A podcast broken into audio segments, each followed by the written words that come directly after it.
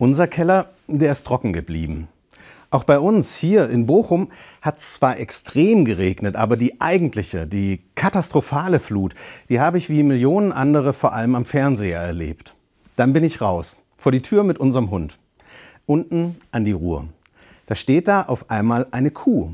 Mitten auf meinem Weg. Da sind sonst keine Kühe. Deshalb habe ich die Polizei angerufen. Die unglaubliche Geschichte dieser armen Kuh, sie kam von einer Weide mehr als zehn Kilometer entfernt. Da hatte es sinnflutartig geregnet und die Wassermassen müssen die Kuh einfach mitgerissen haben. Später habe ich erfahren, sie ist wohl die einzige aus ihrer Herde, die überlebt hat. Und trotzdem, nur eine ganz kleine Geschichte.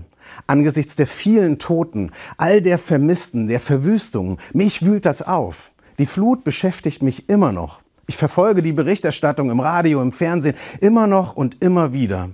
Aber nicht nur der Schock über das, was da passiert ist, sondern in den letzten Tagen auch, wie wir damit umgehen. Ich merke da eine Veränderung.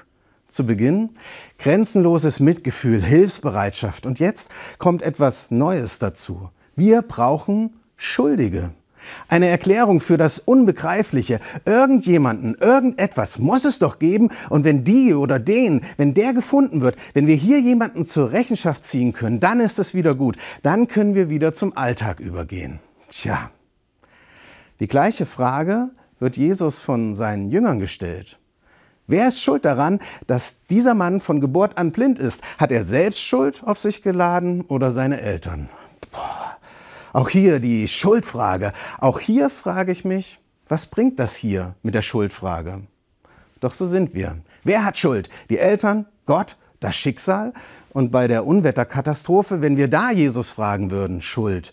Die Behörden? Der Katastrophenschutz? Jesus, war es der Klimawandel oder waren es die Institutionen, die nicht ausreichend gewarnt haben, Jesus? Irgendeiner muss doch verantwortlich zu machen sein. Wer ist schuld, Jesus? Als die Jünger diese Schuldfrage stellen, geht es um einen Blinden von Geburt an. Und ich denke, wie bescheuert ist das denn? Sowas kann man doch nicht fragen. Aber ist das wirklich so etwas ganz anderes? Stelle ich angesichts dieser Naturkatastrophe klügere Fragen als die Jünger? Eher nicht. Aber was ist jetzt die Antwort, die Jesus gibt? Wer hat Schuld, er oder seine Eltern? Weder noch, antwortet Jesus. Na, jetzt bin ich aber gespannt. Und dann sagt Jesus einen rätselhaften Satz, durch den er für mich zum Vorbild wird. Solange ich in der Welt bin, werde ich für die Menschen das Licht sein.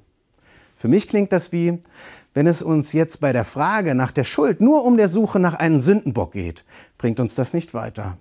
Viel wichtiger ist die Frage, wie ich mit dem Leid und der Not jetzt umgehe, was ich jetzt mache, und natürlich hat Jesus diesen armen Menschen geheilt. Und auch bei dieser Flut gab es so viele selbstlose Helferinnen und Helfer, echte Engel und so viele, die spenden. Menschen, die das Leben, solange ich atme, will ich für andere Licht sein.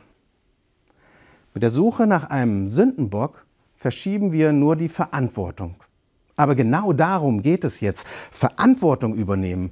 Wer kann was jetzt verbessern? Den Katastrophenschutz, die Warnkette, ja. Und was ist mein Beitrag zum Umweltschutz? Das ist die Frage.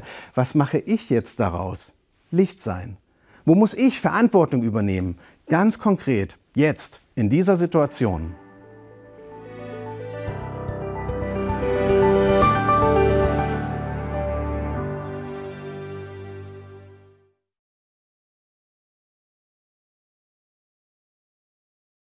you